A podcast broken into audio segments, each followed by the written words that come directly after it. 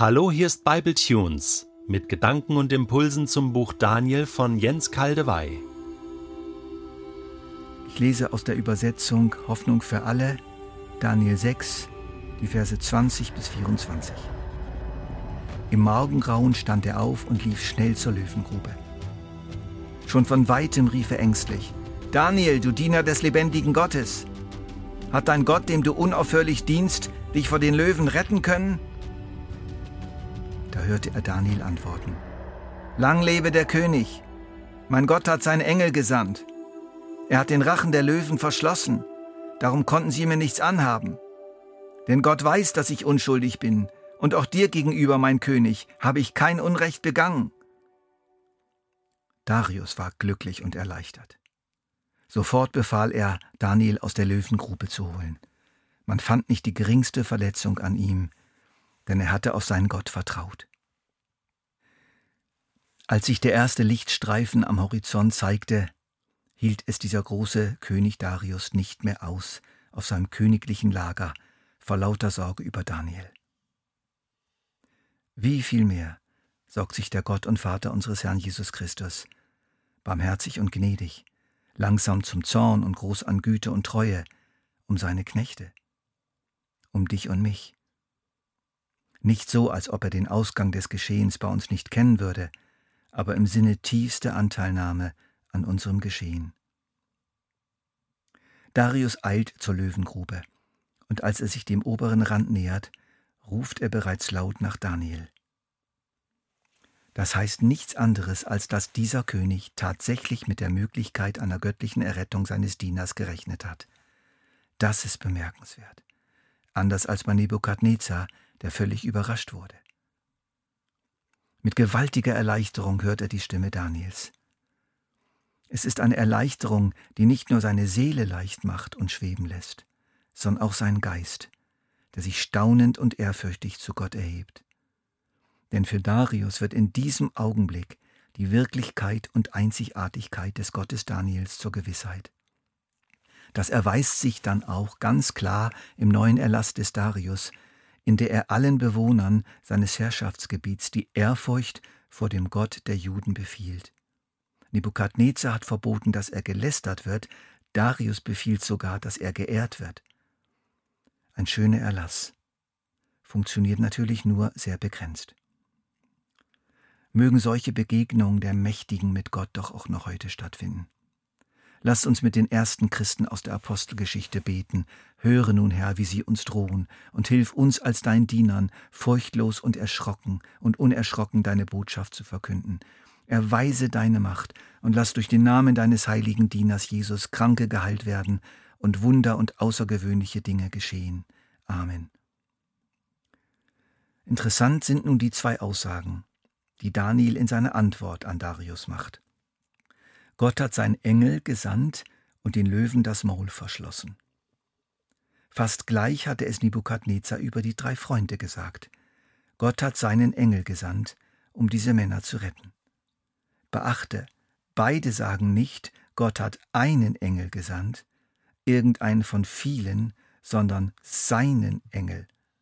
Wieder haben wir einen zarten Hinweis, dass es eben der Engel des Herrn ist, der Gesandte Gottes schlechthin, unser Herr Jesus vor seiner Inkarnation. Als Daniel hineingestoßen wurde in die Grube, bereitete er sich auf beide Möglichkeiten vor. Auf die Möglichkeit eines brutalen Todes in den nächsten Minuten, denn die Löwen waren vorher sicher mit Absicht längere Zeit nicht gefüttert worden, oder auf die Möglichkeit einer wunderbaren Errettung.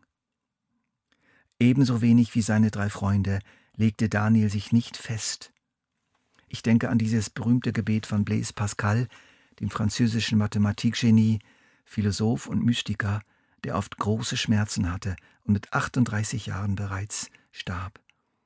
Vater im Himmel, ich bitte dich weder um Leben noch um Tod, weder um Gesundheit noch um Krankheit, sondern darum, dass du über mein Leben und meinen Tod, meine Gesundheit und meine Krankheit verfügst. Du allein bist der Herr. Du allein weißt, was mir dienlich ist. Gib mir, nimm mir, aber mache meinen Willen dem deinen gleich. Jakobus, einer der drei engsten Freunde von Jesus, wurde von Herodes enthauptet. Und natürlich aus dem Tod heraus sofort in Gottes Welt geholt. Weniger Tage später wurde Petrus, der ebenfalls zu dieser Gruppe gehört, in der Nacht vor seiner Hinrichtung von einem Engel befreit und in diese Welt zurückgeschickt. Beides ist möglich. Daniel stand in der Grube und schaute den Löwen entgegen, die sich langsam näherten. Vielleicht sprangen sie auch brüllend auf ihn zu. Wir wissen es nicht. Was wir wissen ist, dass sie ihm dann nichts taten. Sie strichen um ihn herum, beschnüffelten ihn vielleicht sogar, und dann ließen sie ihn in Ruhe.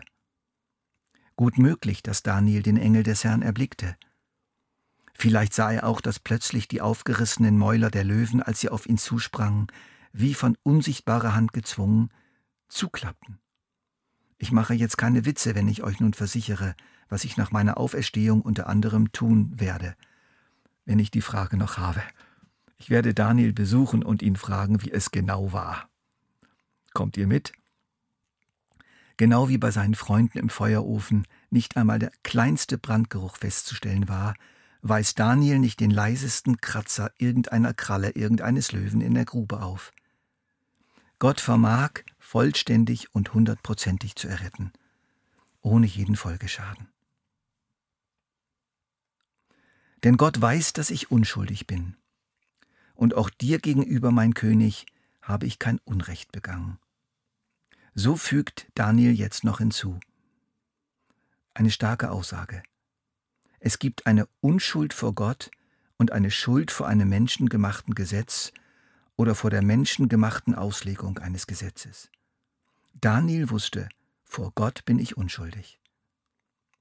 Genauso wie wir uns schuldig bekennen sollten vor Gott, wenn wir es sind, dürfen wir uns aber auch unschuldig bekennen, wenn wir es nicht sind. Hiob hat das gemacht. Er hat es sich nicht gefallen lassen, von seinen Freunden für schuldig erklärt zu werden. Er akzeptierte ihre Anklagen nicht und hatte Recht damit, und auch Gott gab ihm Recht. Sein Fehler lag an einer anderen Stelle. Er wollte Gottes Wege verstehen und logisch einordnen und vergriff sich damit an der Größe Gottes. Daniel wusste auch, dass er gegenüber dem König kein Unrecht begangen hatte. Er hatte zwar das menschliche, unweise Gesetz des Königs übertreten, aber dem König selbst dabei doch in keiner Weise geschadet. Auch hatte er nicht in aller Öffentlichkeit auf den Plätzen, in den Straßen unter seinen Mitarbeitern den König kritisiert.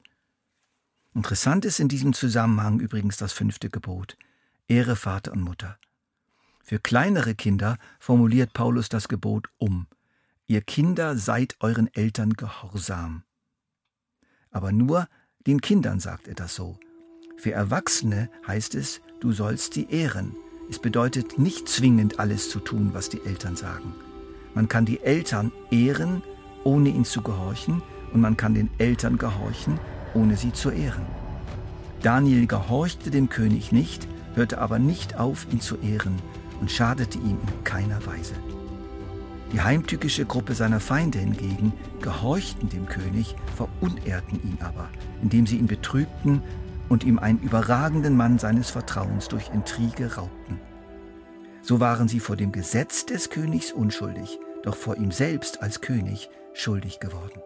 Und das sollte nun grausam auf sie zurückschlagen.